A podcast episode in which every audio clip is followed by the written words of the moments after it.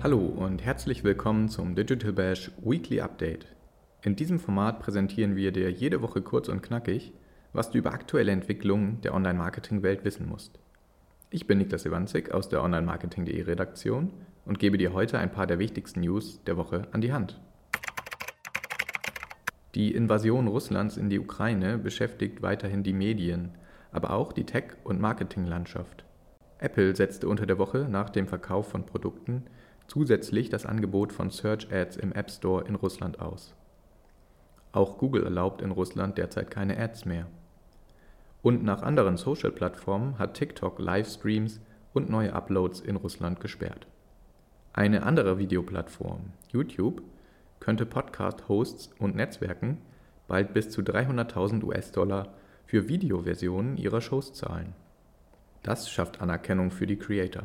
Diese möchte Instagram den Creatoren ebenfalls vermehrt zukommen lassen und hat deshalb Enhanced Tags eingeführt, die in einem Post die Möglichkeit bieten, neben dem Usernamen auch die jeweilige Profilkategorie direkt einzusehen. Ziel der Funktion ist es, mehr Sichtbarkeit zu schaffen. Beinahe gleichzeitig gab Instagram bekannt, dass die Apps für Boomerang und Hyperlapse eingestellt werden. Die Optionen bleiben in der Instagram-App selbst jedoch vorhanden. Auch bei Facebook gibt es bald womöglich große Veränderungen, allerdings in der Desktop-Version. Ein weiteres Redesign zeichnet sich ab und könnte für Verwirrung bei Usern sorgen. Mehr Übersichtlichkeit möchte wiederum Twitter liefern, indem für Creator ein neues Dashboard eingeführt wird, das an einem Ort über alle Einnahmen und AbonnentInnen informiert. Auch Brands könnten ihren Umsatz auf Twitter bald stärker in den Fokus stellen. Denn mit Twitter Shops ist quasi eine Produktkatalogansicht für die Plattform gestartet. Während der Social Commerce boomt, floriert in Deutschland auch der Display-Werbemarkt. Wie der Online-Vermarkterkreis unter der Woche bekannt gab, sind die Umsätze für Display-Ads 2021 im Vergleich zum Vorjahr um sagenhafte 24,7% gestiegen, auf über 5 Milliarden Euro. Und für 2022 wird ein weiteres Plus erwartet. Wenn du deine Lieblingsserie oder einen Film, den du schon lange sehen wolltest, bei einem Streamingdienst anschaust, hast du vermutlich keine Lust, durch Werbung unterbrochen zu werden. Dafür bezahlst du pro Monat, um möglichst viel Content werbefrei im Abonnement zu sehen. Und tatsächlich wäre es doch merkwürdig, wenn mitten in einer fulminanten Sequenz bei Inventing Anna eine Ad eingespielt wird. Oder wenn ein Film wie The Last Duel, The Lost Daughter oder The Power of the Dog erst nach einer Pre-Roll-Ad startet. Im linearen TV sind Werbeunterbrechungen so gängig, dass sie kaum für Unmut sorgen.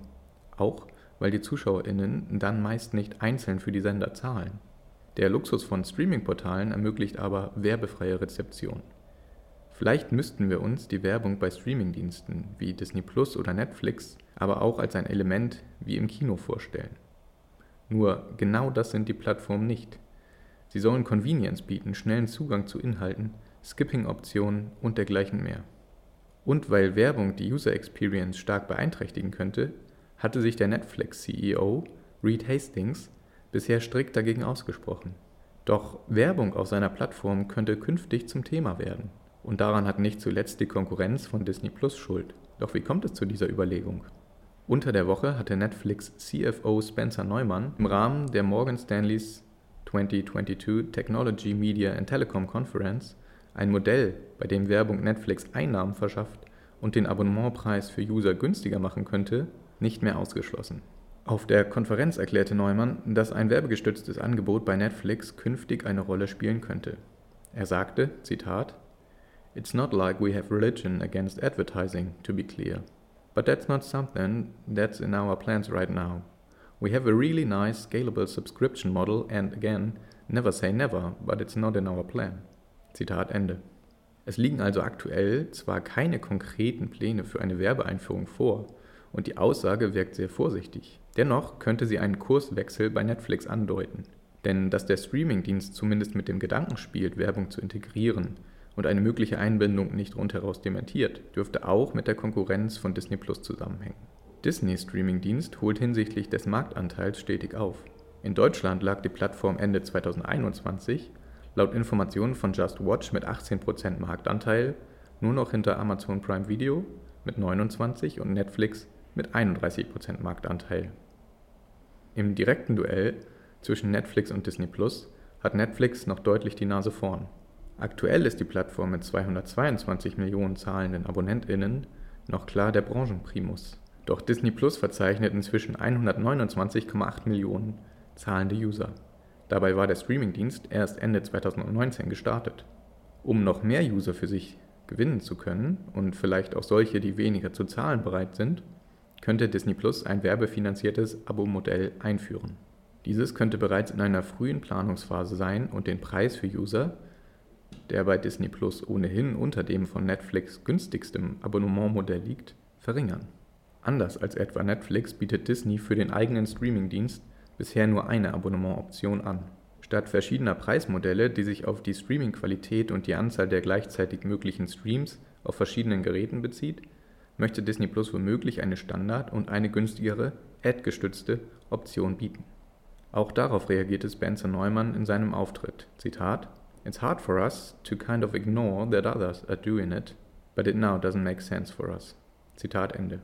Vielleicht würde Netflix es sich jedoch anders überlegen und ernsthaft eine Werbefinanzierung als Basis für ein günstigeres Bezahlmodell in Erwägung ziehen, wenn Disney Plus mit dem eigenen, durch Ads gestützten Modell noch mehr zahlende User gewinnen kann. Und werbefinanzierte, günstigere Abonnements sind in den USA keine Seltenheit. Entertainment-Unternehmen wie Warner Media und Paramount Global bieten werbegestützte Abonnements für ihre Streamingdienste an. Vor allem europäische NutzerInnen müssten sich aber stark umgewöhnen. Daher schrecken Streamingdienste wie Netflix bisher vor Werbung zurück. Die User könnten diese, auch bei der Aussicht auf weniger monatliche Kosten, als störend empfinden selbst wenn sie sehr nativ eingebettet sind. Die Einführung von Ads bei Disney Plus und Netflix würde allerdings nur optional sein und damit für zahlungswillige NutzerInnen, die die Standardversion nutzen, keinen Unterschied machen. Für Advertiser wiederum ergeben sich jedoch relevante Inventare und Möglichkeiten zur spezifischen Zielgruppenansprache. Zum einen sind die Zielgruppen enorm groß und können in spezifischen Kontexten adressiert werden. Zum anderen wäre die Werbeblindheit aufgrund der Neuheit der Ads in diesem Kontext womöglich noch nicht allzu akut. Interessant dürfte im Falle einer Integration auch werden, wie die Ads aussehen. Gibt es Pre- oder Mid-Roll-Ads wie bei YouTube und lassen sich diese skippen? Sollen Banner in die App und Web-App integriert werden?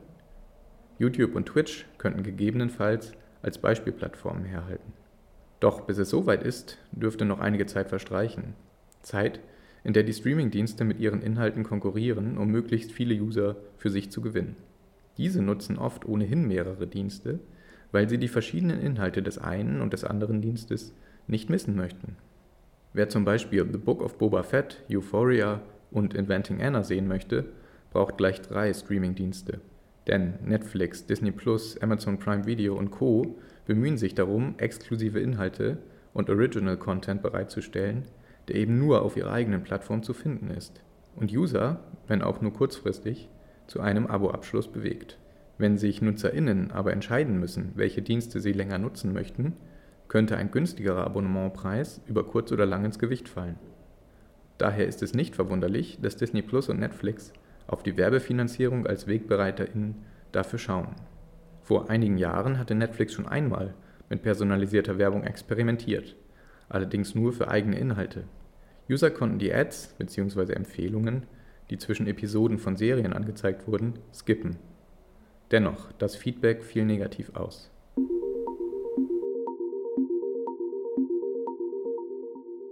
Das war dein Weekly Update für diese Woche. Noch mehr Insights findest du in unseren diversen Folgen mit ExpertInnen aus der Branche und auf onlinemarketing.de. Wenn du Anregungen und Feedback für uns hast, schreibe gerne eine Mail an redaktion at onlinemarketing.de oder besuche uns auf Instagram, LinkedIn, Facebook und Twitter. Mein Name ist Niklas Ewanzig und ich freue mich, wenn du auch nächste Woche wieder zuhörst. Tschüss und ein schönes Wochenende.